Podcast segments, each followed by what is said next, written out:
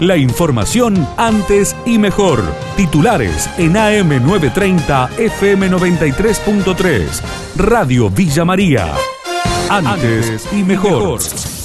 Con presencia de villamarienses, empresarios cordobeses van a participar de una misión comercial en el País Vasco. Miguel Sonaras, presidente de la Cámara de Comercio de Córdoba y presidente de Georgalos, explicó de qué se trata esta iniciativa. El País Vasco lo se viene trabajando desde la provincia, desde el gabinete productivo, donde en definitiva lo que se está tratando de, generar es, eh, digamos, los distintos clústeres productivos en la provincia y su, y su potencial, eh, digamos, y su aquellos que tienen mayor potencial de desarrollo. ¿no? Eh, este es un viaje institucional con el gobernador, donde en este trabajo que ya se viene haciendo la idea es profundizar las experiencias eh, de una región que ha tenido mucho éxito en una política similar y una matriz productiva similar, eh, instrumentada hace muchos años.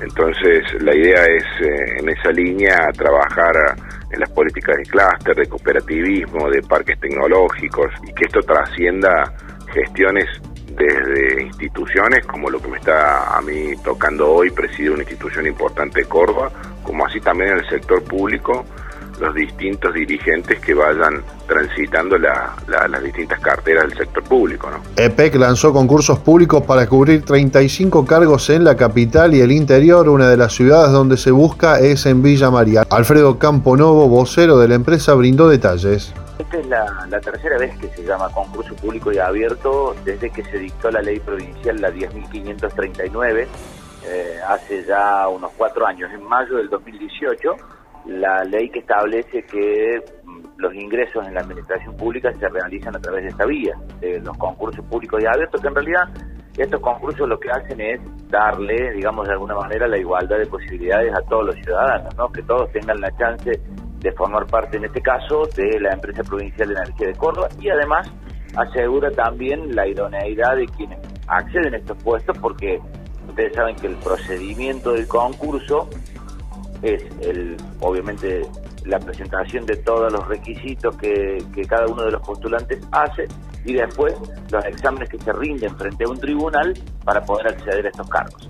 En este caso son 35 eh, para dos gerencias, la gerencia de distribución y la gerencia de transmisión y con esto les estoy diciendo que se trata de puestos técnicos eh, y que en una parte será para Córdoba Capital y otra para algunas localidades del interior, como bien decían ustedes, uno de estos puestos es para, para Villa María. El ministro de Educación de la Nación, Jaime Persig, dijo que hay que transformar la escuela secundaria. Consultamos a Sara García, secretaria general de la Asociación del Magisterio de Enseñanza Técnica. Claramente estamos haciendo eh, algunas cosas mal en la escuela secundaria o en la estructura de toda la educación formal, porque si no, los resultados a la hora de evaluaciones de la naturaleza que sean y, que no tengan que ver con, con clichés políticos, por decirlo de alguna forma, los resultados que, que estamos recibiendo claramente no son los que esperamos, los que necesitamos, los que la sociedad nos está demandando. Cuando se producen estas situaciones que son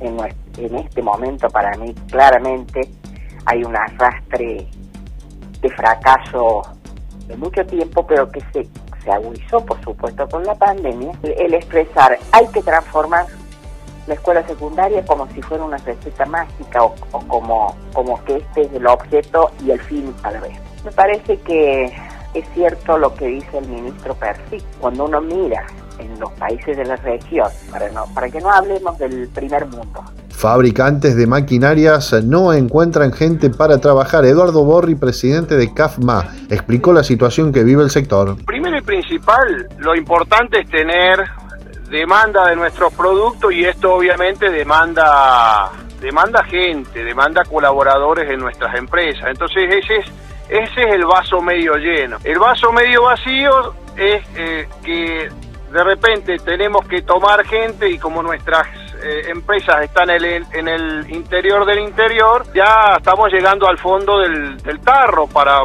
para conseguir. Entonces hay que empezar a sensibilizar a los gobiernos provinciales y nacionales a que tomen medidas un poco más, más activas. Pero creo que la madre de todas las batallas es cambiar el concepto de cómo ayudamos a la gente. A la gente hay que ayudarla con trabajo de calidad, no con planes, porque si no es los planes van a terminar o terminan compitiendo con el con el trabajo Formal, privado. claro, Exacto. claro.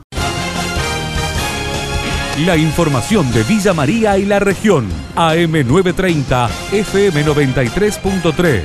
Radio Villa María. Antes y mejor.